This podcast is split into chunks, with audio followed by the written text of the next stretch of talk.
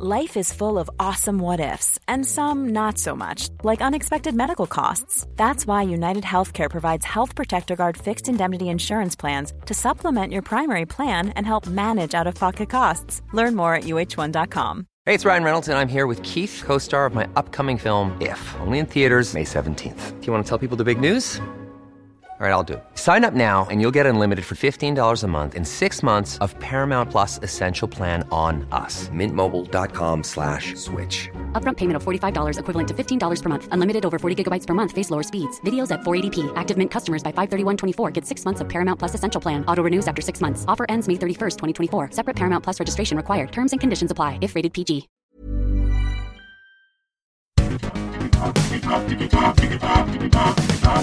Digitalk, der Podcast rund um die digitale Welt mit Dominik Grote.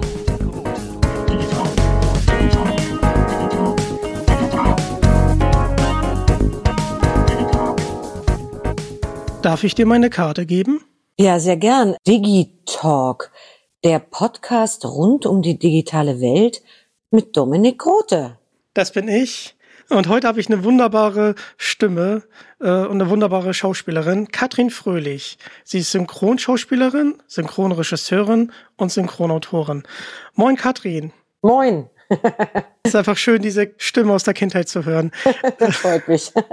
Und du hast ja gerade Ailey Jamison zum Besten gegeben. Aber sag mal, wie kamst du denn zu den drei Fragezeichen? Über, ich glaube, äh, über eine Kinderagentur. Also damals ähm, die Annelie Rohrbeck, die Mutter von Olli Rohrbeck, die hatte ja damals so eine, so eine Kinderagentur.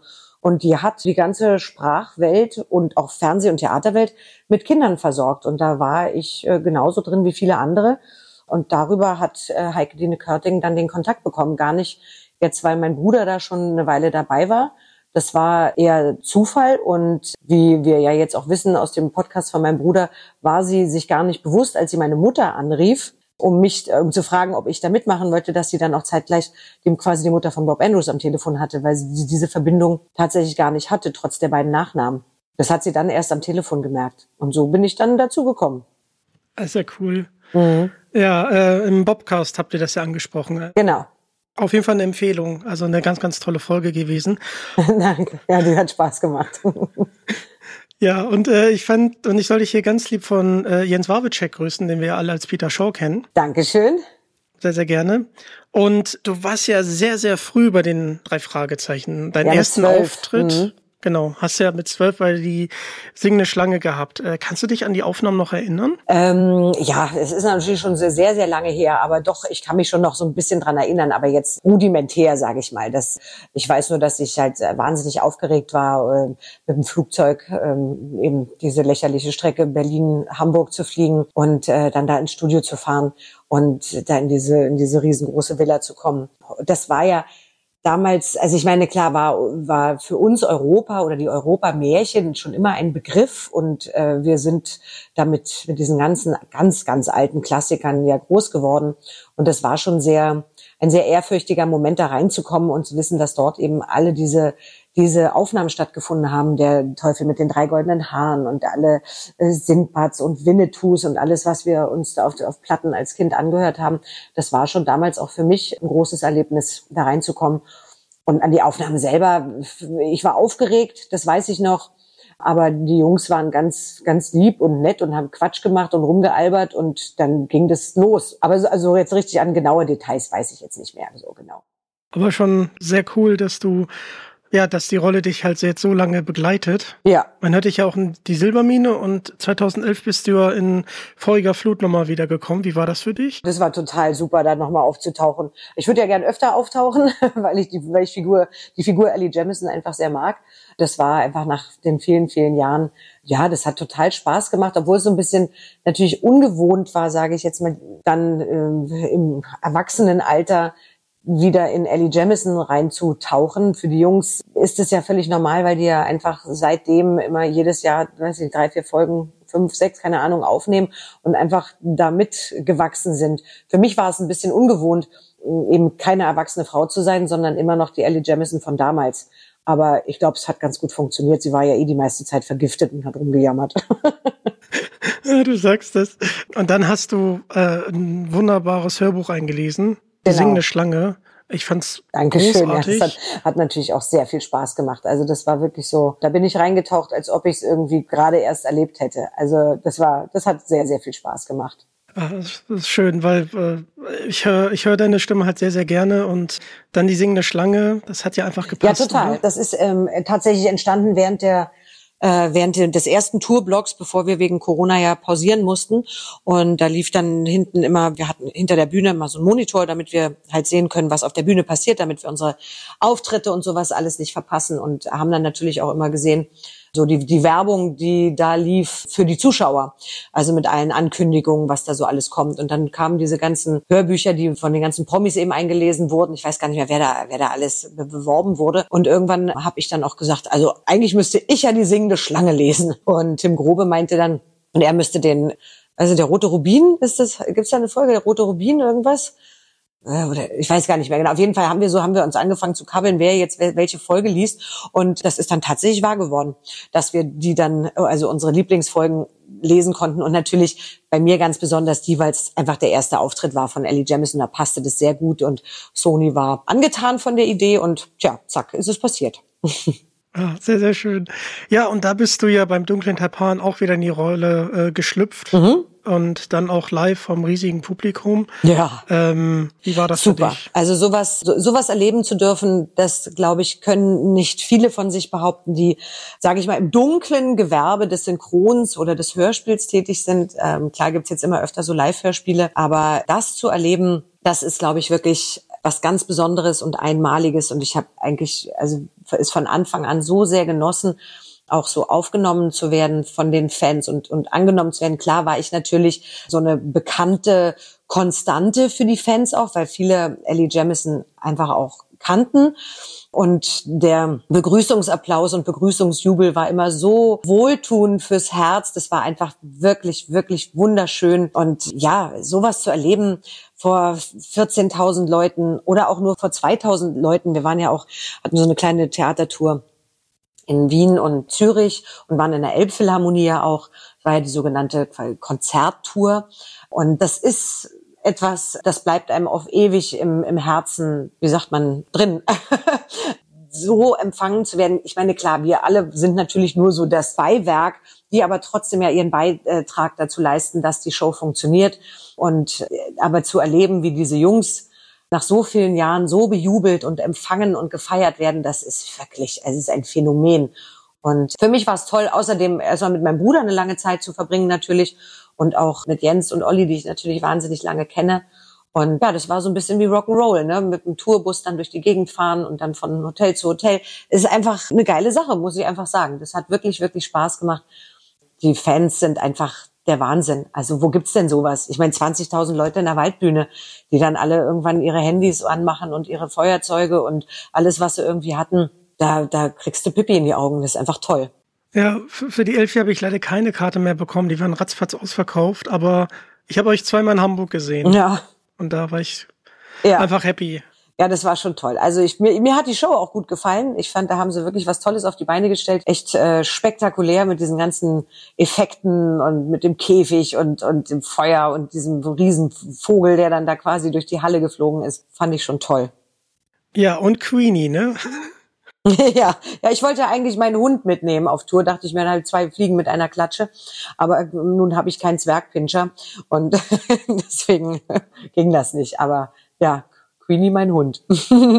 Was ich auch sehr witzig fand, war, dass ihr auch quasi eure Stimmen getauscht habt und dann in so kleinen kurzen Videos dann Ach was so, zum das Besten gegeben Battle, habt. ja. Also du mit Tim Grobe. Ja.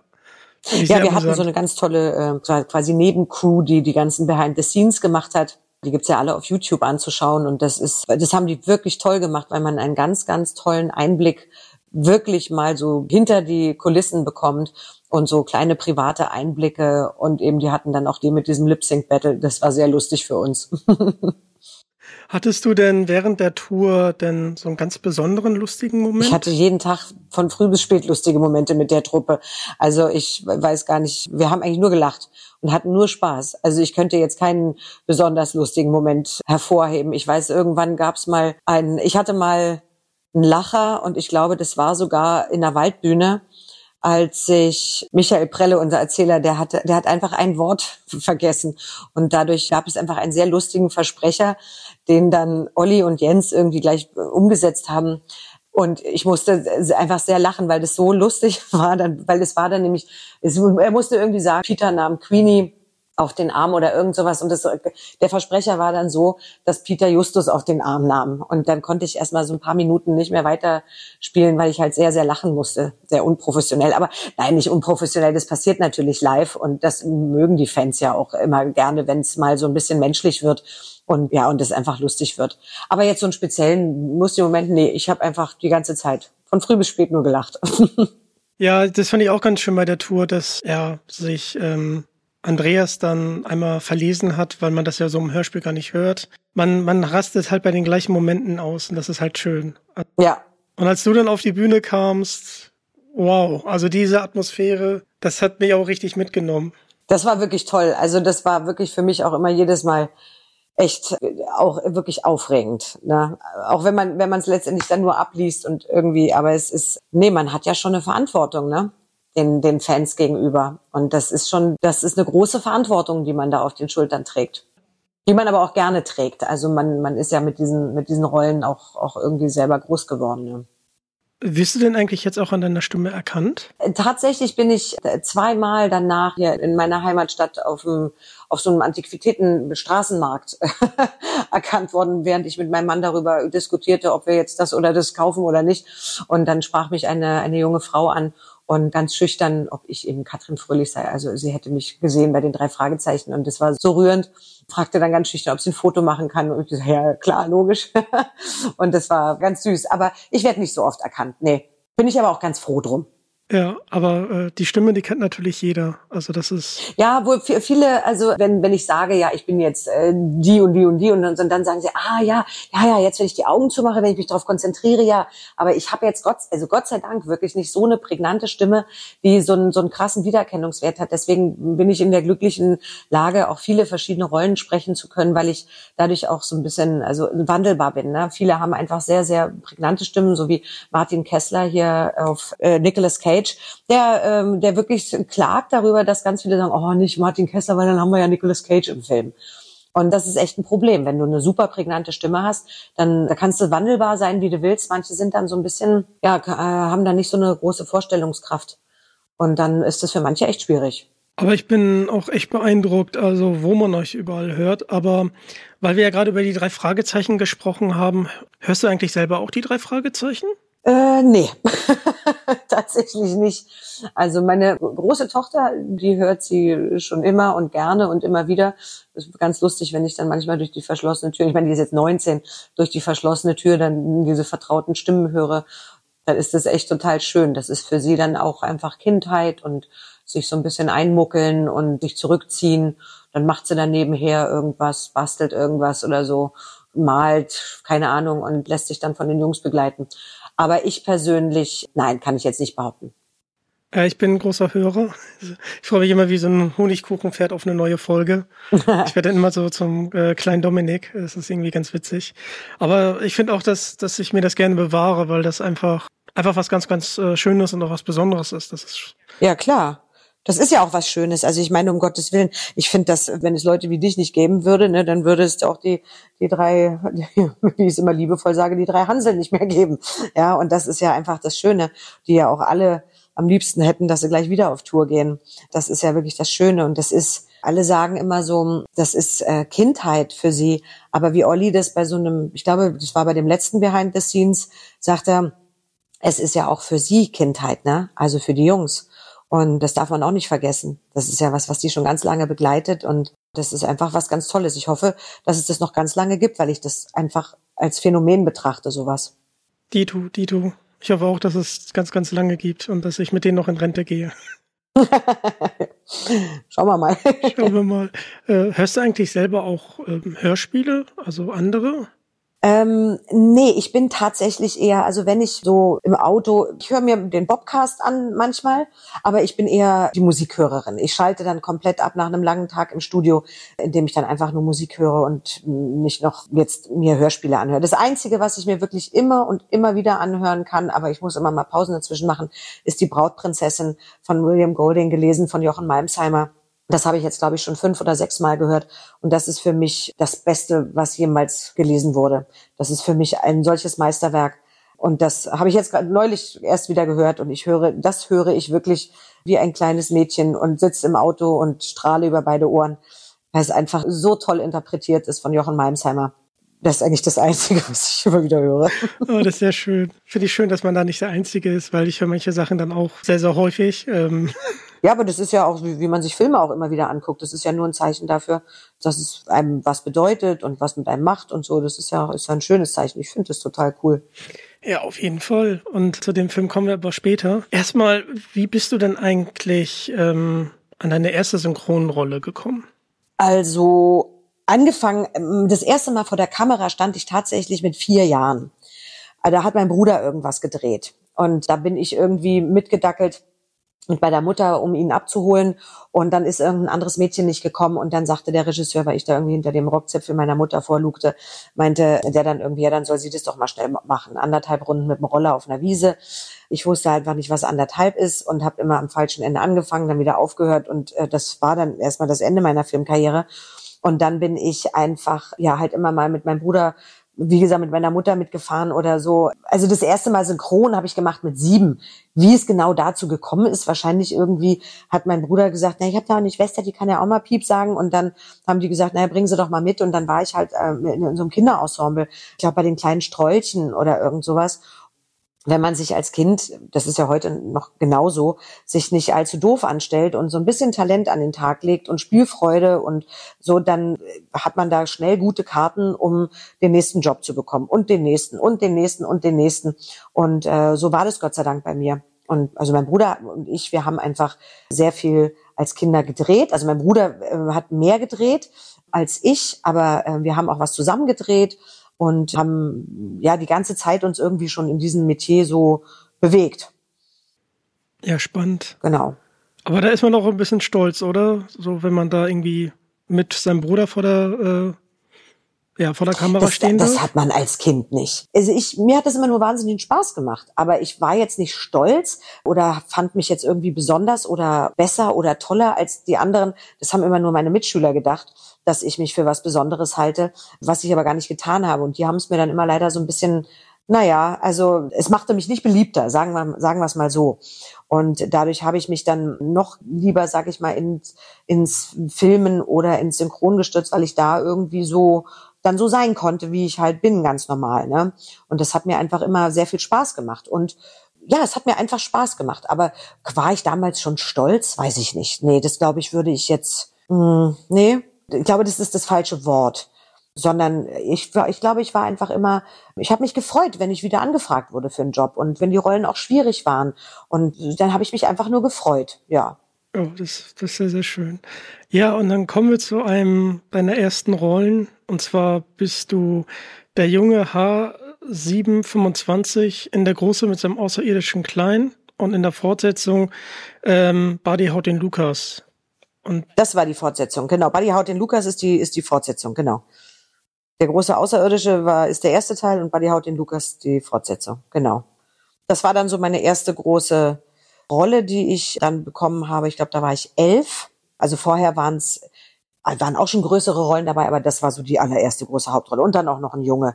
Und das habe ich ähm, und diese Rolle habe ich bekommen tatsächlich, weil ich bei den Montagsmalern vorher war unter der Rubrik Synchronkinder.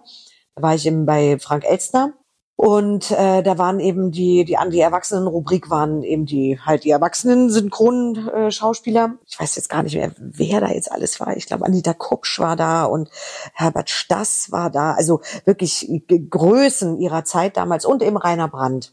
Und den habe ich dann äh, voll gelabert, äh, weil die Kinder, ich weiß nicht, ist der Montagsmaler noch ein Begriff? Äh, habe ich, hab ich mir mal angeguckt, aber. Genau, also die Kinder durften sich immer Spiele von der Wand nehmen und die Erwachsenen durften sich immer irgendwelche Malen nach Zahlenbilder von der Wand nehmen. Die waren also nicht so besonders prickelnd, aber egal. Und er suchte sich ein Bild aus von zwei Boxern, also den Hunden. Und äh, ich bin ja mit Boxern auch groß geworden und dann habe ich den sofort vollgetextet und habe ihm dann also von meinem Boxer erzählt, wie süß er immer guckt und wie süß er springt und wie er das und das und das macht. Und ich habe also schon immer sehr viel und schnell gequasselt. Und dann hat er mich so von oben angeguckt und war sehr lieb zu mir und hörte sich das auch alles sehr geduldig an. Und dann hat er irgendwann bei meiner Mutter angerufen oder die Aufnahmeleitung. Ich weiß es ehrlich gesagt nicht mehr, ob er persönlich angerufen hat und wollte dann eben wissen, ob ich mir auch zutrauen würde, einen Jungen zu sprechen. Also hat er mit meiner Mutter gesprochen. Meine Mutter fragte mich dann, habe ich gesagt, ja klar. Und dann, äh, dann hatte ich die Rolle. ja, und dann äh, standst du da mit richtigen Größen, Arnold Marquis, Joachim Tenstedt. Ja. Wie war das? Wie kann man sich das vorstellen? Ist das schon ein bisschen her? Ja, also das war mit Arnold Marquis, das war einfach, den kannte ich schon schon vorher von, äh, weil ich ja na klar da schon vier oder fünf Jahre da irgendwie schon da durch die Studios krepelte. Aber da haben wir dann wirklich zusammen gearbeitet und mir war seine Stimme natürlich ein, ein Begriff und ich wusste natürlich, wer er ist und da war ich voller Ehrfurcht, muss ich sagen. Das, ja, also so jemandem also so dann so nah zu sein, mit jemandem so zu arbeiten und klar und Rainer Brandt war mir natürlich auch ein Begriff, weil mein Vater liebte natürlich die Serie Die Zwei und äh, hat sich immer beömmelt über diese Wortspiele und Witze und sowas alles. Und da war ich sehr ehrfürchtig und aber die waren ganz, ganz lieb mit mir. Auch auch Arnold Marquis war, hat mich sehr unterstützt und war nie ungeduldig und immer lieb. Und also das war ganz toll. Ich, man hat mir auch sehr geholfen, dass ich nicht immer Tisch sage, sondern Tisch und nicht Fisch, sondern Fisch. Da hatte ich immer noch so meine Probleme mit meiner Berliner Aussprache. Das hört man trotzdem auch immer noch ein bisschen, finde ich, in manchen Sätzen. Aber das hat mir viel Spaß gemacht. Da war ich vielleicht sogar ein bisschen stolz, dass ich das geschafft habe. Ja. Sehr, sehr schön. Ja, Arnold Marquis, großartig. John Wayne war ja unter anderem ja auch. Mhm. Dann kommen wir zu einem Film, da habe ich gestaunt, dass du sie gesprochen hast, und zwar in Sister Act 2. Mhm. Hast du Lorraine Hill gesprochen? Lauren. Lauren, Lauren Hill. Genau. Mhm. Und ja. Ich mag den Film sehr, aber hättest du damals gedacht, dass sie mit Fugees und dem Album The Score so durch die Decke geht? Da macht man sich ja da keine Gedanken drum, wenn du da so jemanden siehst. Aber dass sie singen konnte, das war ja nun offensichtlich. Da hat man ja nicht dran gedacht. Da hat man ja auch damals bei den drei Fragezeichen nicht dran gedacht, dass die irgendwann mal 40 Jahre später die Waldbühne füllen. Also das, ähm, das ahnt man ja dann nicht. Aber ähm, das hat auf jeden Fall Spaß gemacht, die zu sprechen. Ich fand die Rolle wahnsinnig cool und sie fand ich auch einfach toll. Das hat mir sehr viel Spaß gemacht. Ja. Und dann auch Whoopi Goldberg als, äh, als singende Nonne, das ist schon echt witzig. Ja. Dann machen wir mal einen kleinen Abstecher in die Animationswelt. Und mhm. äh, da bist du einfach die Stimme meiner Kindheit. In Die Unglaublichen sprichst du unter anderem Elastic Girl. Elasti. Elasti. Bitte sehr. Danke, da hat meine. Elastige. Elastige. ja. ja, das stimmt. Mein, mein böses Rechtschreibprogramm. ja. Was macht für dich der Reiz äh, eines Animationsfilms aus? Na, die trotzdem wie normale Menschen klingen zu lassen. Letztendlich sind es ja einfach nur, das sind ja ganz normale Menschen. Letztendlich auch, wenn du eine Katze sprichst oder ein Radiergummi oder ein Unterwasserboot oder was auch immer, letztendlich sind das alles Persönlichkeiten.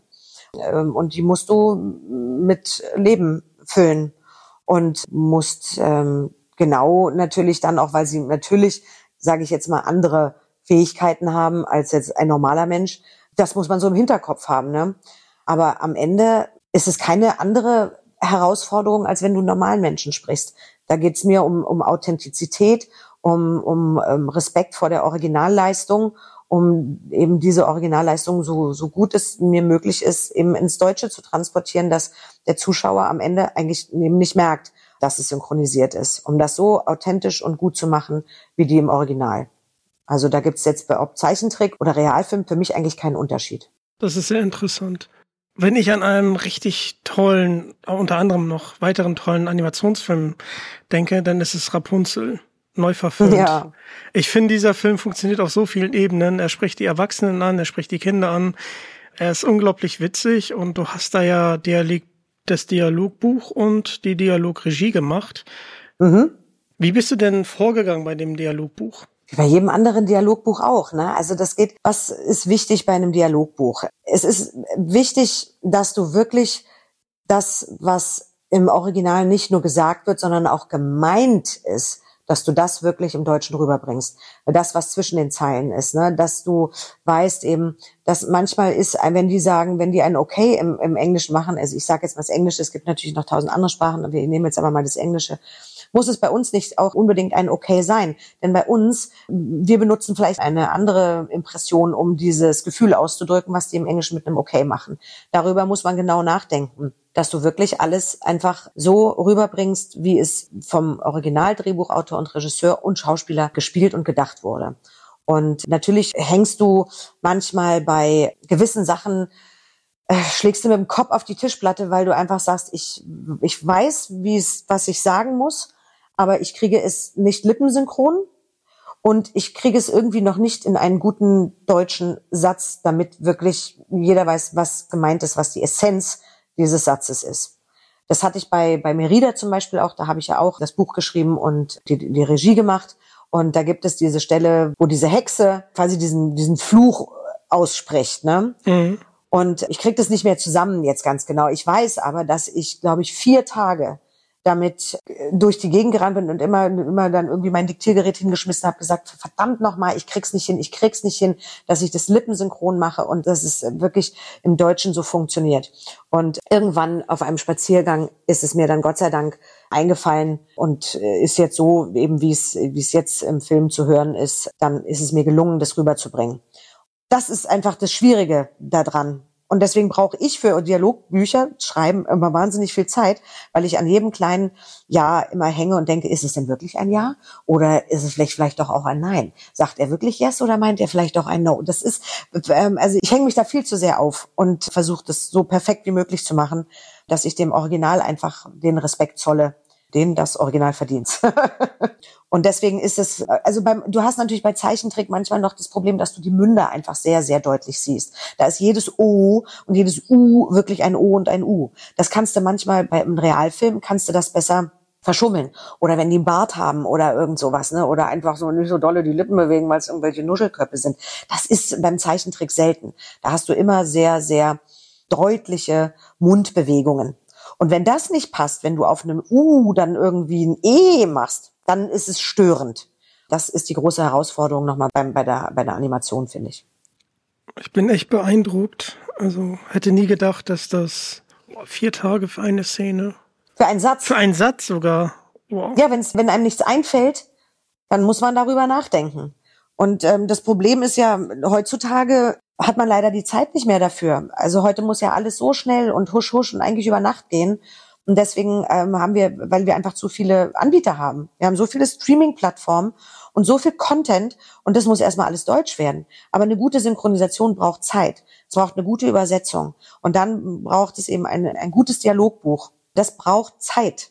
Wenn man ein Zimmer gut gestrichen haben will, ohne Flecken, dann braucht es seine Zeit. Und genauso ist es bei einer Synchronisation. Und heute gibt es diese Zeit nicht mehr.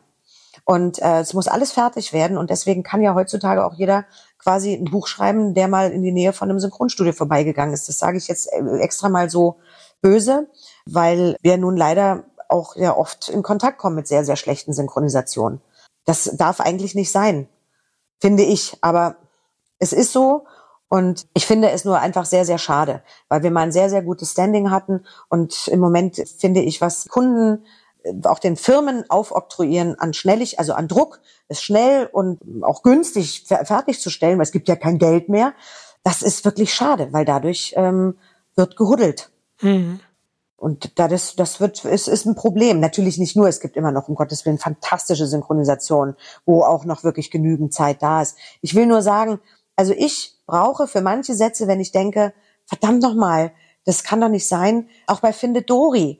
Das, das ist ja auch, da habe ich ja auch ähm, Buch und, und Regie gemacht. Und da gibt es so viele Wortspiele mit dem Namen des Walhais, mit Destiny. Die haben im Englischen die ganze Zeit spielen die mit dem Wort Destiny. It's your destiny, destiny, sagt der Beluga da. Ich weiß, weiß gerade nicht, wie er heißt. Was willst du da machen? Es ist dein Schicksal, Destiny. Ja, ja, toll, kannst du machen. Aber ist doch blöd. Ja, also da muss man doch, wenn die damit spielen, dann müssen wir doch auch einen Weg finden, damit zu spielen, damit wir dem gerecht werden. Manchmal klappt's nicht. Dann rennst du einfach sehenden Auges gegen die Wand und dann hast du verloren. Dann kannst du einfach nicht. Bei Two Broke Girls bin ich, da habe ich ja auch Buch und Regie gemacht, da bin ich äh, so oft gegen die Wand gerannt, da hast du keine Chance, manche äh, Witze in, das, in so einer Sitcom rüberzubringen. Dann musst du drumherum versuchen, dein Bestes zu machen. Aber es ist echt, es ist nicht leicht, ein Dialogbuch zu schreiben. Ähm, du hast ja auch das Dialogbuch und die Regie gemacht bei meiner absoluten Lieblingskinderserie. Stehe ich zu, Kim Possible. Ja. Und äh, es ist unglaublich, wie viel Witz da drin ist und wie viel Anspielung an, an das Kino und an äh, Klischees aus Hollywood. Und ja, die Serie macht einfach Spaß. Ja, Kim Possible ist natürlich schon mal als Vorlage sensationell gewesen also wurde auch von Disney damals schon auch, die waren sich nicht so ganz sicher, was sie davon halten sollen. Ja, nein, mh, mm, unsicher. Und dann hieß es ja, wir machen jetzt erstmal so, so ein paar Folgen und dann setzen wir uns mal alle zusammen und dann reden wir mal drüber so wie das so ist und wie das ankommt. Und da wurde, also, die hatten so ein bisschen, die waren sich so ein bisschen unsicher, wo es damit hingehen soll. Und deswegen sind so die ersten Folgen sind noch so ein bisschen steif, sage ich mal weil man, weil wir noch so so ziemlich strikte Vorgaben hatten. Da hieß es nicht, hier ist eine Serie, kommt, macht mal viel Spaß, ihr macht es bestimmt toll, sondern nee, nee, das kam dann richtig auf den Prüfstand und dann würden, ich weiß nicht, die ersten fünf, drei Folgen, vier Folgen, ich weiß es nicht, hat man sich dann bei Disney getroffen und dann saßen ganz viele Leute da drumherum, dann hat man sich das gemeinsam angeguckt und dann wurde diskutiert. Und irgendwann, und dann hieß es, nee, das ist doch ganz hübsch, ja, dann machen wir mal weiter. Und irgendwann haben sie uns dann Gott sei Dank machen lassen. Und das war dann das Schöne, weil natürlich dieses Zusammenspiel von diesem begnadeten Marius Claren auf Ron Stoppable, der wunderbaren begnadeten Anna Carlson auf äh, Kim Possible und allen anderen, dieses Zusammenspiel, dann, das war, wir haben uns so Bälle zugeworfen.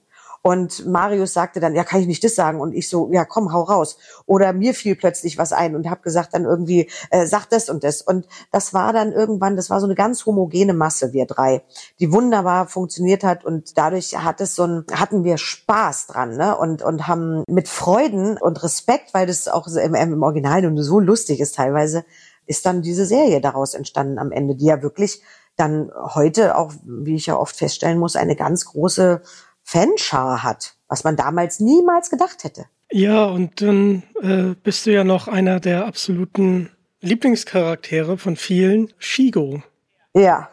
Ja, die tauchte irgendwann auf. Da wusste man auch nicht, was ist denn jetzt mit der? Wie so bei, wie bei vielen.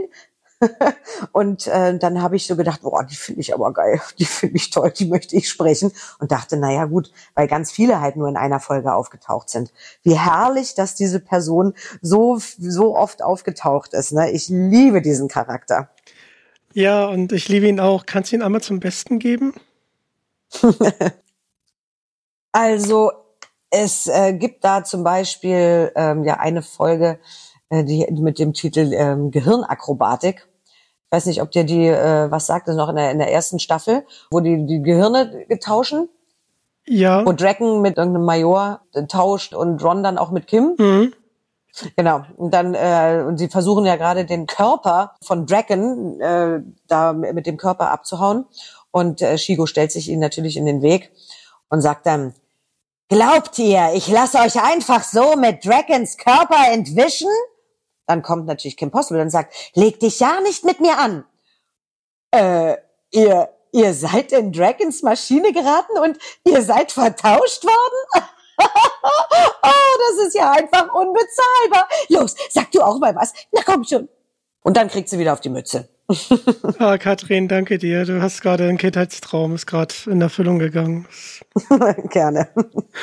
Richtig schön.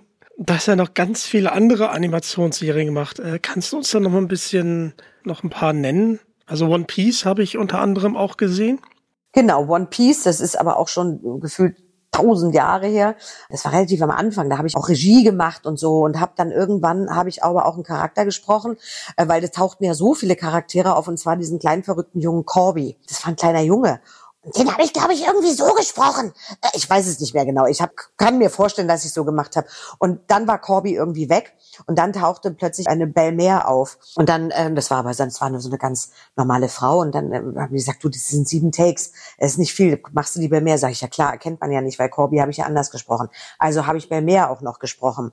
Und dann habe ich, hatte ich noch einen dritten Charakter, das weiß ich aber nicht mehr genau. Und irgendwann kam dann wohl auch raus, dass Belmer die Mutter von Corby ist. Oder ich weiß erst, ich habe noch einen Charakter gesprochen und dann hieß es plötzlich, ich habe also die Mutter und das Kind in einer Person gesprochen, aber aus Versehen, weil das einfach äh, damals, das ging auch immer zack, zack, ratzfatz, ging das ganz schnell und und so war das. Ich weiß aber nicht den, also den dritten Charakter, da, das weiß ich tatsächlich nicht mehr. Aber Corby war ziemlich lange dabei und, ähm, und jetzt in der Realverfilmung äh, tauchte ja Belmer tatsächlich auch auf, ist aber, glaube ich, sofort in der ersten Folge, äh, also die, sie hat die erste Folge nicht überlebt. Und ich habe dann natürlich auch gefragt, ja, aber da möchte ich aber auch Corby sprechen. Das war ich ja schließlich auch jahrelang. Und da meinten sie dann, das würde jetzt nun nicht mehr gehen. Weil sie in der Realverfilmung wohl einen echten Jungen haben. Und da habe ich gesagt, na gut, okay, das sehe ich ein, das geht nicht mehr. Aber Belmer durfte ich machen. Schön. Äh, die Netflix-Serie. Bitte?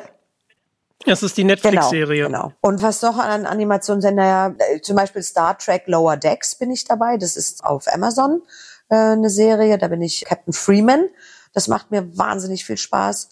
Dann, oh Gott, naja, ich war ganz, ganz lange, bevor das zu einer anderen Firma gegangen ist, war ich äh, Babs Bunny mit Buster Bunny zusammen. Das haben wir in München aufgenommen. Das war also quasi der kleine Bugs Bunny und seine Freundin Babs Bunny. Und die sind, äh, das habe ich mit Florian Heim zusammen gemacht. Und wir haben da ganz viele Folgen davon gemacht. Und dann ist es plötzlich, aus welchen Gründen auch immer, ging das nach Berlin. Und dann waren wir weg vom Fenster. Aber das haben, das haben wir geliebt. Also das, das hat uns so einen Spaß gemacht. Das war ganz süß. Aber ich weiß gar nicht, ob es das irgendwo noch gibt. Und sonst noch Anime, ich weiß es nicht. Ich weiß gerade nicht. Hm, ja, doch, warte mal. Nee, da weiß ich aber nicht mehr, wie das heißt, aber auch irgendwas, was bei den Leuten irgendwie auch ganz beliebt ist. Da müsste ich jetzt direkt selber auf meine Wikipedia-Seite gehen, wie eingebildet. Nein, aber das weiß ich wirklich nicht. Ähm, ich weiß es nicht mehr, wie die heißt. Aber das war jetzt, glaube ich, auch nicht so was Großes. Okay, aber schon echt beachtlich, was du schon alles gesprochen hast. Ich mache ja auch schon so lange. Ich werde ja hin und wieder mal gefragt, obwohl ich ein äh, Star Wars Tattoo habe, Aha. Was denn mein Lieblingsfilm ist. Und ich lege mich immer schwer fest, aber ich würde tatsächlich sagen Iron Man. Tatsächlich. Ja, der hat mich unglaublich abgeholt, der Film. Okay. Und äh, da sprichst du ja Pepper Potts Ja. und auch in vielen anderen Marvel-Filmen. Und äh, ich mag einfach ihr, ihren Humor. Es ist, Ja, auf jeden Fall. ähm, was verbindest du mit den Marvel-Filmen? Ach, was verbinde also ich bin jetzt, ich muss, ich, ich gebe es zu, hoffentlich werde ich jetzt nicht gleich äh, ausgebuht. Ich bin jetzt nicht so so der Marvel-Fan, muss ich sagen. Also ich, ich, gucke mir die an, aber ich raste jetzt nicht völlig aus. Es ist jetzt nicht so meins unbedingt. Aber ich habe mich wahnsinnig gefreut, natürlich, dass Gwyneth Paltrow da aufgetaucht ist, weil ich sie seit, ich glaube, seit 20 Jahren oder noch länger spreche. Und ähm, sie hatte sich schon so ein bisschen zurückgezogen und nicht mehr so viel gedreht. Und als es dann hieß, sie taucht eben jetzt bei äh, da drin auf, äh, habe ich mich sehr gefreut. Und ich habe mir die natürlich auch angeguckt und ich muss schon auch sagen, dass die mir schon auch gefallen haben, um Gottes Willen. Und ich, ähm, ich hätte mir ge- gewünscht, dass sie teilweise mal ein bisschen mehr auftaucht, weil manchmal ist sie ja nur so, weiß nicht, dreimal aufgetaucht und dann nie wieder. Ich glaube, nur in einem Teil, da hatte sie, glaube ich, dann so ein bisschen größere Rolle. Am Ende schwebt sie doch auch und ist irgendwie so völlig durchlöchert und leuchtet krass irgendwie, oder? War da nicht, Mhm. erinnere ich mich da richtig? Mhm, ich glaube, ich war in Iron Man 3. Diese, genau, kann sein. Da hatte sie, glaube ich, ein bisschen dann eine größere Rolle. Ne? Nein, das hat mich einfach, ich mag sie wahnsinnig gern als Schauspielerin. Und ich spreche sie wahnsinnig gern. Und da habe ich mich einfach gefreut, dass sie da mitmacht und so dieses, einfach so ein bisschen dieses Normale da reinbringt, so diese Nüchternheit, ne, dass sie halt nicht immer komplett ausrastet, wenn jetzt Iron Man kommt, Iron Man, nicht Iron, Iron Man. Und ja, so dieses elegante, aber trotzdem immer mit diesem Schmunzeln, so mein, ja, das hat mir auch Spaß gemacht. Und Tobias Meister, der dann äh, Robert Downey Jr. spricht, das passt einfach wirklich. Das ist. Ja, genau. Und dann äh, hast du tatsächlich, dein Bruder hat in dem in Herr der Ringe die Dialogregie gemacht Und die Bücher geschrieben. und die Bücher geschrieben. Mhm. Und du hast ja die Regie gemacht für den Hobbit. Genau. Da möchte ich schöne Grüße da lassen, schon mal ein bisschen anteasern. Werde nämlich Eggert Dux interviewen dürfen. Hm, Wie schön. Und äh, möchte ich erstmal ganz liebe Grüße da lassen. Ja, also richte ihm auf jeden Fall ganz liebe Grüße von mir aus. Das mache ich, das mache ich. Die, also der hat ja ein Vermächtnis übernommen und hat dann ja auch Gandalf gesprochen. Mhm. Und äh, ich finde, er macht das einfach großartig. Ich erinnere mich an die Szene, die er mit Manuel Straube hat. Mhm. Und wo er dann sagt, äh, guten Morgen. Und dann, was wünschen Sie mir? Und dann die Anfangsszene quasi. Genau, die Anfangsszene ist so genial. Ja. Ich habe mich ich habe mich beömmelt vor Lachen. Also ja. da ist so viel Witz drin. Ja, da haben wir einen, einen ganz, ganz tollen Ersatz gefunden. Es war natürlich sehr, sehr traurig, Achim Höppner da nicht haben zu können. Es war ein riesengroßer Verlust, der ihn ja im Herr der Ringe gesprochen hat. Was für ein grandioser und wundervoller Sprecher. Und das ist dann echt, äh, echt hart dann da einen Ersatz finden zu müssen. Aber da haben wir wirklich mit Equidux das Allerschönste und Beste gefunden. Ich glaube, dass viele ein bisschen schlucken mussten und das vielleicht auch nicht verstanden haben, weil, glaube ich, viele gar nicht auf dem Schirm hatten, dass Achim Höppner verstorben war. Aber ich glaube, dass das, dass die Leute sich, glaube ich, schnell dran gewöhnt haben an Ecki, weil er das einfach so wunderbar mit Leben eingehaucht hat, mit so viel Witz und Charme und Esprit und ach, er ist einfach ja auch ein Begleiter von Kindheitsbeinen an für mich. Mhm. Dein Bruder schlüpft ja auch wieder in die Rolle von Gollum. Mhm. Hast du ihm dann quasi das Gollum wieder so ein bisschen rausgekitzelt als Dialogregisseurin? Das ist in ihm drin. da musste ich an der, also an der Stimme und an einem ähm, nicht viel machen. Das ist einfach so in ihm drin. Und was man halt macht, wenn man die gesamte Aufsicht quasi hat über so ein Werk, dann arbeitest du halt an Betonungen und an, äh, an Hintergrundinformationen, um dem ähm, Schauspieler halt ähm, das Spiel zu erleichtern. Aber da musste ich jetzt bei meinem Bruder und Gollum nicht viel machen. Die sind ja quasi eine Person. ähm, ich fand auch sehr schön beim dritten Teil, dass ihr so einen fließenden Übergang gemacht habt zu Herr der Ringe. Und da hatte ich richtig Pipi in den Augen mit den ganzen Stimmen und wie das initiiert wurde. Also ja, also es hat mich voll abgeholt im Kino. Ich habe es auch sehr gemocht. Es war ein harter Ritt, ähm, diese drei Filme. Also diese Art von Blockbustern sind schon wirklich äh, sehr, sehr anspruchsvoll von Zeit und Spiel und allem drum und dran, allen, allen Hintergründen und nochmal ein neues Bild und nochmal ein neues Bild und so. Und jetzt müssen wir da nochmal ran und das wird nochmal neu gemacht und jetzt müssen wir hier nochmal neue Texte machen und, und, und. Das ist sehr, sehr, sehr, sehr aufwendig. Aber ähm, auf jeden Fall natürlich ähm, toll, sowas zu machen, dann am Ende das Ergebnis zu sehen und zu sagen, boah, hat sich gelohnt, hat alles funktioniert. Ja, das ist immer das Schönste. Und dann möchte ich Grüße aus dem Café Rocky Beach ja, von, von der lieben Annie ausrichten. Und zwar, sie ist ein großer Two Broke Girls Fan. Und sie mag besonders deine Stimme als Sophie Kuczynski. Kuczynski? Kuczynski, ja. Hallo, meine Freunde. Jawohl. ja, die liebe ich auch sehr. ich ich, ich finde das einfach cool, wie du die einfach so aus dem Stegreif raushaust. Das ist das ist genauso ein Ding wie Shigo, die tauchte, da habe ich ja auch am Anfang die, die, die Bücher geschrieben und da tauchte eben die Folge auf, wo Sophie Kuczynski zum allerersten Mal auftaucht. Und da war das eben genau so auch, dass jede Folge irgendwie neuer Charakter auftauchte. Und mir war tatsächlich die Schauspielerin überhaupt gar kein Begriff, weil ich nie American Pie gesehen habe. Und äh, es gab danach so ein paar Anfeindungen, warum ich denn die gesprochen habe und nicht die, die Stimme, ich komme jetzt gerade, äh, Rita Engelmann, äh, war das wohl in, in American Pie aber vor vielen, vielen Jahren. Und Rita Engelmann wäre zu dem Zeitpunkt äh, viel zu alt gewesen auf diesen Charakter. Und aber ich muss auch zugeben, ich kannte diese Schauspielerin nicht, weil ich eben das nie gesehen habe. Und ich habe nur, als ich den Text gemacht habe, habe ich mich schon über die beömmelt, weil ich die so großartig fand. Und habe dann, als ich den Text gemacht habe, das natürlich auch immer gleich mit polnischem Akzent getextet, weil das muss man ja machen. Ich kann ja nicht irgendwie einen Text schreiben für, für, dann für eine Schauspielerin und dann braucht sie aber quasi mehr Zeit, weil der polnische Akzent ist immer etwas schwieriger und da kannst du nicht nur ganz normale deutsche Sprache nehmen, weil brauchst du mehr Zeit. So, ne? Also habe ich das immer gleich natürlich mit polnischem Akzent diktiert und habe dann mich so in diese Rolle verknallt, dass ich gesagt habe, so die will ich sprechen. Und dann habe ich bei der Aufnahmeleitung angerufen, habe mir irgendeinen Fake-Namen gegeben und habe dann äh, mich vorgestellt als polnische äh, Schauspielerin, die doch gerne mal synchronisieren möchte. Und sie hätte eben gehört, dass es da jetzt demnächst eine Serie gibt. Da taucht eine äh, Schauspielerin auf und da wäre sie doch perfekt dafür. Und habe dann meine Telefonnummer hinterlassen und habe mich aber nicht zu erkennen gegeben. Und äh, die hat mich nicht erkannt. Und irgendwann, ich habe dann später, habe ich dann zurückgerufen, da sage ich, sag, sag ich, ja, was machen wir denn überhaupt dann mit der mit der Sophie Kuczynski in der und der Folge? Und dann sagte sie, ja, stell dir vor, übrigens, da hat einer angerufen und dann musste ich schon so lachen. Und dann sagte sie, Scheiße, ich habe es fast geahnt, ich war mir nicht sicher. Ich habe kurz gedacht, ob du es bist, aber ich war mir wirklich nicht sicher. Und dann hat sie gesagt, ja, ist alles klar, die musst du sprechen. und so kam das dann, dass ich sie gesprochen habe. Und zwar bis ans Ende dieser fünf Jahre, bis wir die letzten Folgen gemacht haben. Das ist ja witzig. ja. Aber das wusste ich halt nicht. Ich dachte, die taucht nicht mehr auf. Und ich bin froh drum. Und ich glaube, die Fans haben es mir inzwischen auch verziehen. Und dann, ähm, ich weiß nicht, wie es dir geht, Katrin, aber so langsam kommt mir ja so in Weihnachtsstimmung, Spekulatius, du kannst Adventskalender kaufen. Du bist ja in Liebe braucht keine Ferien, sprichst du ja wieder Cameron Diaz und das Ja. ist ja ein Weihnachtsfilm, der viel geschaut wird. Ja. Und hast du noch Anekdoten von den Aufnahmen? Ähm, also ich weiß, dass ich da mit Flo Halm, ähm, der Jude Law gesprochen hat, tatsächlich gemeinsam vor dem äh, Mikro stand. Ähm, was einfach total schön ist, äh, natürlich das gemeinsam zu machen. Aber jetzt direkt Anekdoten da aus dem Film, nee, habe ich nicht.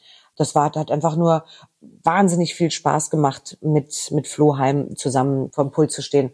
Wir kennen uns schon so lange und haben schon so viele Sachen miteinander gemacht und das ist einfach so eine ganz, ganz tolle Arbeit. Ja, das einfach gemeinsam zu machen, was ja heute leider nicht mehr möglich ist. Ja, das äh, Xen, das einzeln aufnehmen. Ja, es hat Vorteile, aber es hat auch unfassbar viele Nachteile, weil natürlich die ganzen jungen Leute oder die Anfänger, die jetzt in die Branche kommen, nicht so wie, wie ich damals als Kind, ne, mit Arnold Marquis oder Harald Junke oder ähm, ähm, Heilgard Bruckhaus oder mit welchen Leuten auch immer ich gemeinsam vom Mikrofon gestanden habe, von denen habe ich natürlich gelernt. Ja, äh, Klaus Kindler, ähm, Dagmar Heller, ich weiß nicht, also mit wem allen, Randolph Kronberg, ich, ach, ich weiß gar nicht, wo ich könnte sie alle aufzählen, mit denen ich gearbeitet habe und von denen ich gelernt habe, wo ich einfach hinten drin saß, still wie ein Mäuschen und gedacht habe, ah, so geht das. Und das fehlt denen heute alles. Ja, die stellen sich irgendwie da rein und denken so, ja, na dann, dann spreche ich mal, aber die haben überhaupt keine, keine praktische Ü Übung mehr. Und das finde ich, hört man manchmal so ein bisschen. Ist alles ein bisschen immer so das Gleiche, weil ihnen, ja, ein Teil, ein wichtiger Teil ihrer schauspielerischen Ausbildung fehlt. Und das, das finde ich echt schade. Ähm, Aber es hat, also für mich hat es Vorteile, tatsächlich, ich, arbeite tatsächlich manchmal sehr gerne geixt, weil ich mich halt total konzentriert auf meine Rolle stürzen kann.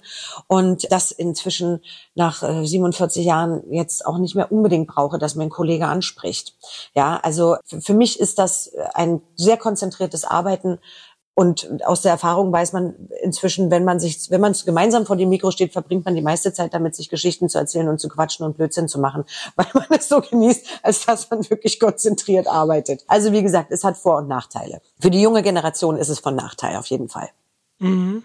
Ich habe mal einen Workshop besucht in, auf Mallorca bei Carmen Molinar von der Christian Roder Sprecherschule.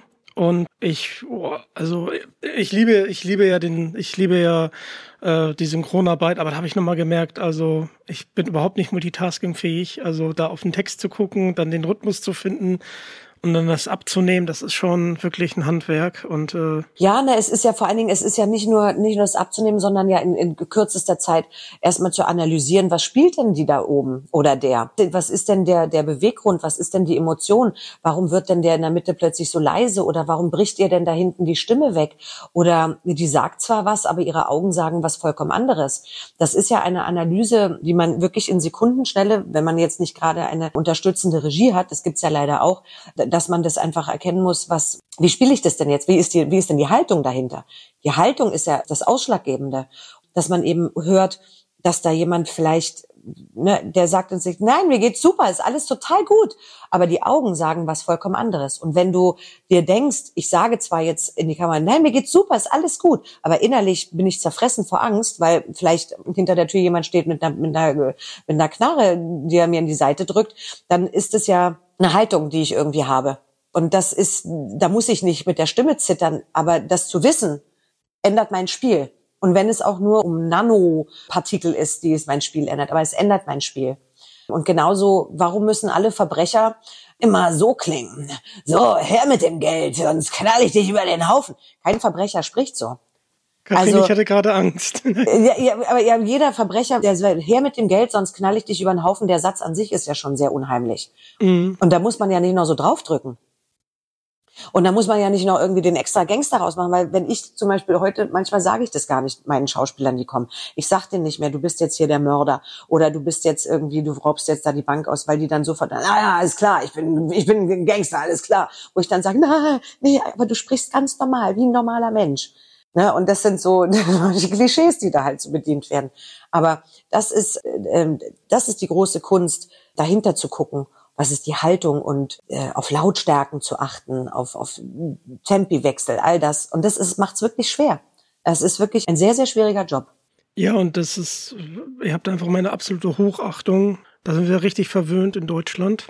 Ja. Mit, mit der Arbeit. Und ihr habt ja dann auch nur eure Stimme. Das ist schon Wahnsinn, was ihr da transportiert. Ich hatte ja auch einige Kollegen von dir schon zu Gast und das sage ich immer gerne wieder. Also ja, ich hoffe auch, dass die ja, so erhalten bleibt, wie wir sie halt kennen. Also, das ist. Die Qualität, meinst du? Genau. Ja, das hoffe ich auch. Es ist ein, ein hartes Stück Arbeit, aber hier und da gelingt es uns und hier und da versagen wir leider kläglich. Bei Liebe braucht keine Ferien. Cameron Diaz. Also das ist mein Lieblingsfilm mit ihr. Was ist denn dein Lieblingsfilm von Cameron Diaz? Ich mag tatsächlich Sextape. Mag ich sehr gern. Hieß der so Sextape? Glaub ja. Ja, ne? Also es geht auf jeden Fall um dieses Sextape. Ich glaube, der hieß auch Sextape. Viele fanden den total furchtbar. Ich fand den, mir hat der einfach, weil sie so toll spielt, hat mir wahnsinnigen Spaß gemacht, äh, sie da zu sprechen, weil das ähm, durch so viele verschiedene Facetten ging. Das war eine wahnsinnige Herausforderung.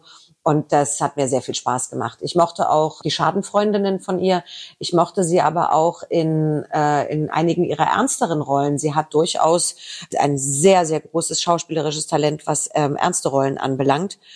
Und zwar, weiter, wie hieß denn der? Das war auch mit Brad Pitt und Penelope Cruz. Da komme ich nicht drauf. Aber also ähm, da ich mag viele Sachen. Also was ich zum Beispiel überhaupt gar nicht mag bei von ihr war äh, super süß und super sexy. Da, warum sie den gemacht hat, weiß ich nicht. Also das ist, da, da hätte ich sie am liebsten geohrfeigt. Das war furchtbar. Aber äh, ansonsten, man muss irgendwie jeden Film mögen.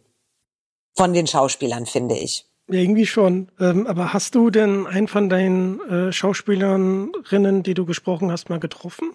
Nö. Also ja, Cameron Diaz, da habe ich mal ihren Rücken gesehen. Das war bei der Premiere von Bad Teacher. Aber da hatte man schon auch, ähm, sie mögen das nicht so gern, wenn wir da zu sehr in Kontakt kommen. Das versuchen sie schon eigentlich immer zu, zu verhindern. Hier, The Counselor, jetzt fällt's mir wieder ein. Hast du den mal gesehen?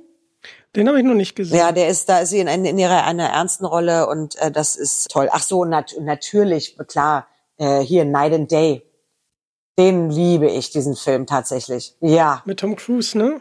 Also den schaue ich wirklich mal an. Und, und Liebe braucht keine Ferien. Also sie hat schon, sie hat schon viele Sachen gemacht. Die ernsten Filme wie beim Leben meiner Schwester zum Beispiel, ne, wo sie die Mutter dieser äh, krebskranken Tochter ist, dann in, in, in den Schuhen meiner Schwester. Also sie hat schon viele, viele tolle gemacht und ich vermisse sie sehr. Ich hoffe, dass der Film bald kommt, den sie angeblich dreht. ja, es ist echt schade, dass sie nichts mehr macht. Mhm. Ja, die war einfach komplett äh, verschwunden dann auf einmal von der ja. Bildfläche. Ja, hat ein Kind bekommen, hat geheiratet. Um Gottes Willen, das soll, soll sie alles machen, aber vielleicht einen kleinen Film pro Jahr. Das hätte ich schon gern gehabt. ja, und dann kommen wir noch mal zu einem Franchise, zu Star Wars. Da hast du tatsächlich Captain Phasma gesprochen. Ja, es ist so verrückt, weil die hat ja pro Folge irgendwie immer nur zehn Takes aber ich habe eine Riesenrolle im, in, in dem Hörspiel gehabt. Ich war ein Schlüsselanhänger. Ich war irgendein äh, noch irgendein anderes Spiel, wo sie aufgetaucht ist. Und ich habe immer gedacht, na, Leute, sag mal, jetzt muss die doch aber mal richtig groß werden in einer der nächsten Episoden. Aber nee, die hatte immer nur so zehn Takes pro Episode. Aber alle Welt, wenn ich sage, ich mache das manchmal testweise. Neulich war ich beim Vorlesetag in der Schule, da bin ich immer traditionell jedes Jahr dabei. Und die Kinder wollen natürlich immer nur von mir hören, wer ich alles bin. Die Bücher interessieren die leider immer nur sekundär. Und wenn ich dann sage, sage, mache ich mal testweise. Ich sag, naja, und dann war ich natürlich auch Captain Phasma, Phasma und dann alle, was, oh krass, super geil, echt Captain Phasma, oh, die ist so cool. Und ich denke immer, sag mal, habe ich was verpasst? ich verstehe es nicht. Die, weißt du, man, man hat nie das Gesicht gesehen. Ja, die, die hat irgendwie zehn Takes und dann war sie wieder weg vom Fenster. Aber alle finden die total toll. Das ist ein Phänomen. Ja, ich war ja auch erstaunt, als 2015 dann das Erwachen der Macht kam, also und dann halt ein weiblicher Sturmtruppler. Das war schon cool. Na gut, das muss man wahrscheinlich irgendwie dann, ja, das muss man dann so sehen. Also ich bin bei den ersten Episoden ausgestiegen. Ich habe, glaube ich, noch, also die ersten Episoden waren ja, glaube ich, sieben, acht, neun oder sechs, sieben, acht oder wie? Ich bin da immer schon vier bis sechs. Ja, also genau. Damit, damit, damit die, die habe ich noch gesehen natürlich. Und dann kamen irgendwie die anderen, da habe ich dann auch noch angefangen und dann hat's mich verlassen. Ja, Ja, ich- gebe ich zu. ich mag vier bis sechs auch am liebsten, sag ich, wie es ist. Und Ja. ich habe dann auch mit Wolfgang Pampel äh, drüber gesprochen. Das war auch ganz interessant, weil damals hat ja auch keiner gedacht, dass das mal ein Blockbuster wird. ja, Für die Leute, die das nicht verstehen, da war wirklich eine Schlange um die ganzen Blogs, deswegen Blockbuster. ja. Daher kam halt der Begriff. Ja, Wahnsinn. Und dann habe ich natürlich auch die anderen Teile geguckt, aber ja, hätte, hätte das nicht gedacht, dass Disney, dass da jetzt so viel kommt, ne? Ja. Man wird ja richtig erschlagen. Naja, es ist schon völlig verrückt. Also es ist so eine, eine wahre Schwemme irgendwie. So man denkt sich, ah komm, da holen wir jetzt auch noch mal was raus und da erzählen wir auch noch eine Geschichte. Also ich blick wirklich nicht mehr durch. Ich versuch's, aber ich kann nicht. Und so ist es bei Marvel ja auch. Und ja, da muss ich kurz einen Werbeblock machen. Danke an Sterling Kindersley, die haben mir zwei Bücher zugesendet für Marvel und Star Wars, wo ich jetzt den Zeitstrahl mal verstehe, weil irgendwann bin ich nicht mehr durchgestiegen, was wann vor und was wann danach war, weil dann da hat mein Hirn irgendwann gesagt, tschüss, es war einfach zu viel, da war viel zu viel parallel, aber jetzt steige ich so langsam wieder durch. Ah, okay. Ja, ich glaube, sowas braucht man auch, ja. Gibt es denn eigentlich eine Rolle, die du gerne mal sprechen würdest, die du noch nicht gesprochen hast? weiß ja nicht, welche Filme produziert werden. also ich weiß nur, dass es Schauspielerinnen gibt, die ich ähm, wahnsinnig gerne spreche, aber leider nicht regelmäßig, aber die ich wirklich liebe, das eben Kristen Wiig und Kate McKinnon, weil das so Ausnahmekomödiantinnen ähm, sind und äh, Komödie ist für mich die absolute Königsdisziplin und das, was ich am allermeisten liebe. Und ich glaube, das auch ganz gut kann. Also jetzt gar nicht jetzt, um jetzt hier wahnsinnig unbescheiden zu sein, aber das ist einfach mein, das ist das, was ich wirklich liebe und wo ich äh, am meisten Herzblut reinlege, um gute Komödiantinnen zu, zu analysieren. Also das hört sich jetzt so wissenschaftlich an, aber ich sehe die und denke mir, fuck, was spielt die denn da? Das ist ja großartig. Und dann versuche ich das natürlich nachzumachen. Ich bin aber auch ein Kind, das mit Loriot groß geworden ist und das mit der Muttermilch quasi aufgesaugt hat. Und alle diese Arten von Humor liebe ich einfach sehr, diesen trockenen, intelligenten Humor. Und da ist einfach Kate McKinnon ist da für mich ganz weit vorne. Die durfte ich sprechen, zum Beispiel in Bad Spies mit Mila Kunis, eine so eine lustige Frauen, äh, ja, schlechte Spione-Komödie in Dirty Office Party in, ach, ich komme jetzt gar nicht mehr auf alles. Und die würde ich gerne öfter sprechen. Die ist mir irgendwie ins Herz gebrannt.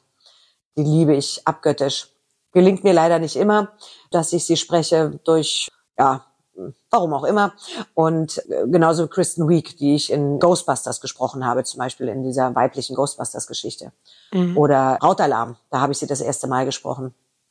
In Downsizing habe ich sie auch gesprochen, obwohl sie da nicht so eine große Rolle hatte. Aber so in, in einigen Sachen durfte ich sie sprechen und das ist für mich auch einfach. Das würde ich mir wünschen. Ich habe keine Rolle, die ich gerne öfter sprechen würde, aber aber die zwei Schauspielerinnen würde ich mir öfters wünschen. Du hattest ja gerade gesagt, dass du bei diesem Vorlesetag warst für die Kinder. Machst du auch andere Lesungen? Ja, also jetzt länger leider nicht mehr. Ich habe öfters mal, ich war beim Literaturfest Niedersachsen, war ich ein paar Mal, aber länger nicht. Vielleicht war ich zu schlecht, keine Ahnung. Nein, also ich mache auch so Lesungen, aber das ist jetzt nicht so mein, mein Hauptding. Ich lese natürlich Hörbücher, ja klar. Und jetzt äh, habe hab ich mit zwei lieben Freundinnen, Kolleginnen was in der Pipeline. Das ist aber noch nicht ganz spruchreif. Oh, okay. ähm, das ähm, schauen wir mal, wie sich das entwickelt. Aber da sind wir an was ganz Tollem dran. Und genau, ich mache alles so, was man mit der Stimme machen kann. Ich war auch mal die Stimme von O2. Drücken Sie jetzt die Raute-Taste. Aber das war so schlecht bezahlt, dass ich dann gesagt habe, nee, könnt ihr euch in die Haare schmieren. Ich bin nicht mehr bei U2. Na, das war wirklich, das war wirklich die Folter. Also sechs Stunden oder nee, acht Stunden habe ich da gesessen, das ist aber schon wirklich tausend Jahre her. Und dann musst du wirklich erstmal alle Zahlen aufsagen. Aber nicht einfach nur eins, zwei, drei, sondern du musst sagen eins, eins, eins, zwei, zwei, zwei. So, das bis hundert. Da bist du schon mal blöd im Kopf. Und dann wirklich diese ganzen Sachen sagen mit dem blablabla, drücken Sie die Raute-Taste, drücken Sie die Sterntaste. Also ich bin da rausgegangen und dachte mir, wo ist der nächste Baum, wo ich meinen Kopf gegenschlagen kann? Und für alle Leute, die das jetzt hören, bitte jetzt nicht die Raute-Taste drücken. Nein, bitte nicht. die da vielleicht gerade Flashbacks kriegen. ja, genau. Deswegen bin ich nicht mehr bei O2, wegen dieser scheiß Stimme. Okay, das eine Projekt, das darfst du jetzt noch nicht ankündigen. Äh, gibt es denn schon Projekte, die du ankündigen darfst? Ah, darf ich das ankündigen? Ja, wahrscheinlich. Ich mache jetzt, demnächst geht es los, mache ich Regie für einen ganz tollen Zehnteiler fürs ZDF. Will man nicht zu viel erzählen, weil man weiß immer nicht so genau. Aber das ist wirklich eine ganz, ganz tolle Sache, eine ukrainische Produktion. Ich habe die ersten fünf Folgen gesehen, bin völlig begeistert. Und das wird, soll starten nächstes Jahr zum, quasi zum traurigen Jahrestag der russischen Offensive. Und das ist was, äh, ein, ein ganz, ganz tolles Projekt, wo ich mich wahnsinnig drauf freue und mir schon sehr viele tolle Kollegen gesichert habe, klar, quasi, dass die auch alle Zeit haben, um da mit mir an diesem tollen Projekt zu arbeiten. Ich finde es ganz, ganz toll. Aber wie gesagt, man weiß immer nicht, was man erzählen darf. Deswegen bin ich ein bisschen vorsichtiger. Sehr, sehr schön. Da werde ich auf jeden Fall mal auf jeden Fall reingucken. Du bist ja auf Instagram und äh, da kann man es auch, da willst du, willst du das auf jeden Fall bewerben, oder? Genau, auf, ähm, da werde ich bestimmt den einen oder anderen Hinweis geben auf alles, was da noch kommt. Ich bin ja auch ähm, jetzt äh, im, im Chor der Stimmen. Wir haben ja zum Synchronpreis, der letztes Jahr, nee, der dieses Jahr ja wieder verliehen wurde, haben wir ja den Chor der Stimmen gegründet. Da waren dann so Größen dabei wie Sascha Rotermund, Alexander Döring, Susanna Bonasewicz, Rania Bonalana, Santiago Ziesma, Carlo Hackenberger, meine Wenigkeit, äh, Denis Gozzelani, Marion Musiol, wer war denn noch dabei? Florian Kleid. Und äh, wir haben, also wir waren der Chor der Stimmen, weil wir waren der Opener des Synchronpreises. Das ist ja immer eine, eine ganz tolle Veranstaltung, wo wir die besten äh, Synchronisationen der vergangenen zwei Jahre küren. Oder eine richtige Fachjury macht das. Und das hat uns so viel Spaß gemacht, dass wir diesen Chor am Leben erhalten haben. Es sind leider nicht mehr alle Beteiligten, also der, der, des Ursprungschors nicht mehr dabei. Aber ähm, Rania Bonalana ist noch dabei, Susanna Bonasewicz, Santiago ist noch dabei, Oliver Feld, genau den hatte ich vergessen. Und äh, meine Wenigkeit. Wir sind noch quasi der Urkern und haben noch ein paar andere Kollegen dabei. Und ja, und wollen diesen Chor der Stimmen am Leben erhalten und die Welt mit unserem mehr oder gut, weniger guten Gesang erfreuen natürlich. Das finde ich ein sehr, sehr schönes Projekt. Ja, mal sehen. Also wir sind sehr gespannt, aber es wird bestimmt lustig. Und vielleicht auch gut. Wir haben Gott sei Dank ein paar Leute dabei, die richtig gut singen können. Ich gehöre nicht dazu.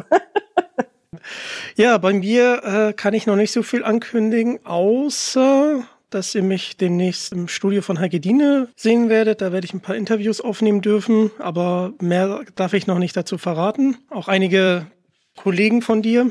Mhm. Also ich nenne einen, Tim Grobe. Oh, der, mein Tim. Liebste Grüße an meinen Tim. Mach ich, mach ich. Ach komm, man, man macht ja keine halben Sachen. Also ähm, Heidi Schaffrath kommt noch. Mhm. Der hat auch eine unfassbar junge Stimme. Mhm. Und Karin Lieneweg. Ach, wie schön. Genau, das nehmen wir irgendwann mal auf und dann, ja, müsst ihr euch ein bisschen gedulden, aber freue ich mich schon sehr drauf. Und ja. Ja, cool. Hast ja was zu tun. Ja, ich was zu tun. Ja, und dann kommen wir auch so langsam zum Ende dieser, dieser schönen Folge. Es hat unglaublich viel Spaß gemacht. Danke mir auch. Äh, die Stimme meiner Kindheit zu hören. Und ja, schaut auf jeden Fall fleißig bei Katrin vorbei. Ich verlinke natürlich alles. Mhm. Ähm, ihr wollt noch mehr von Digitalk hören? Dann schaltet nächstes Mal gerne wieder ein. Folgt mir auf Social Media und lasst ein Abo da und folgt auch diesem Podcast, um nichts mehr zu verpassen. Ähm, Link ist in der Beschreibung. Das ist der Weg. Danke, dass ihr Teil davon seid.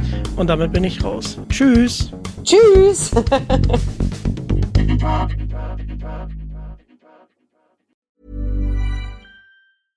Hey, it's Paige DeSorbo from Giggly Squad. High quality fashion without the price tag. Say hello to Quince. I'm snagging high-end essentials like cozy cashmere sweaters, sleek leather jackets, fine jewelry, and so much more. With Quince being 50 to 80% less than similar brands. And they partner with factories that prioritize safe, ethical, and responsible manufacturing. I love that. Luxury quality within reach. Go to quince.com slash style to get free shipping and 365 day returns on your next order. Quince.com slash style.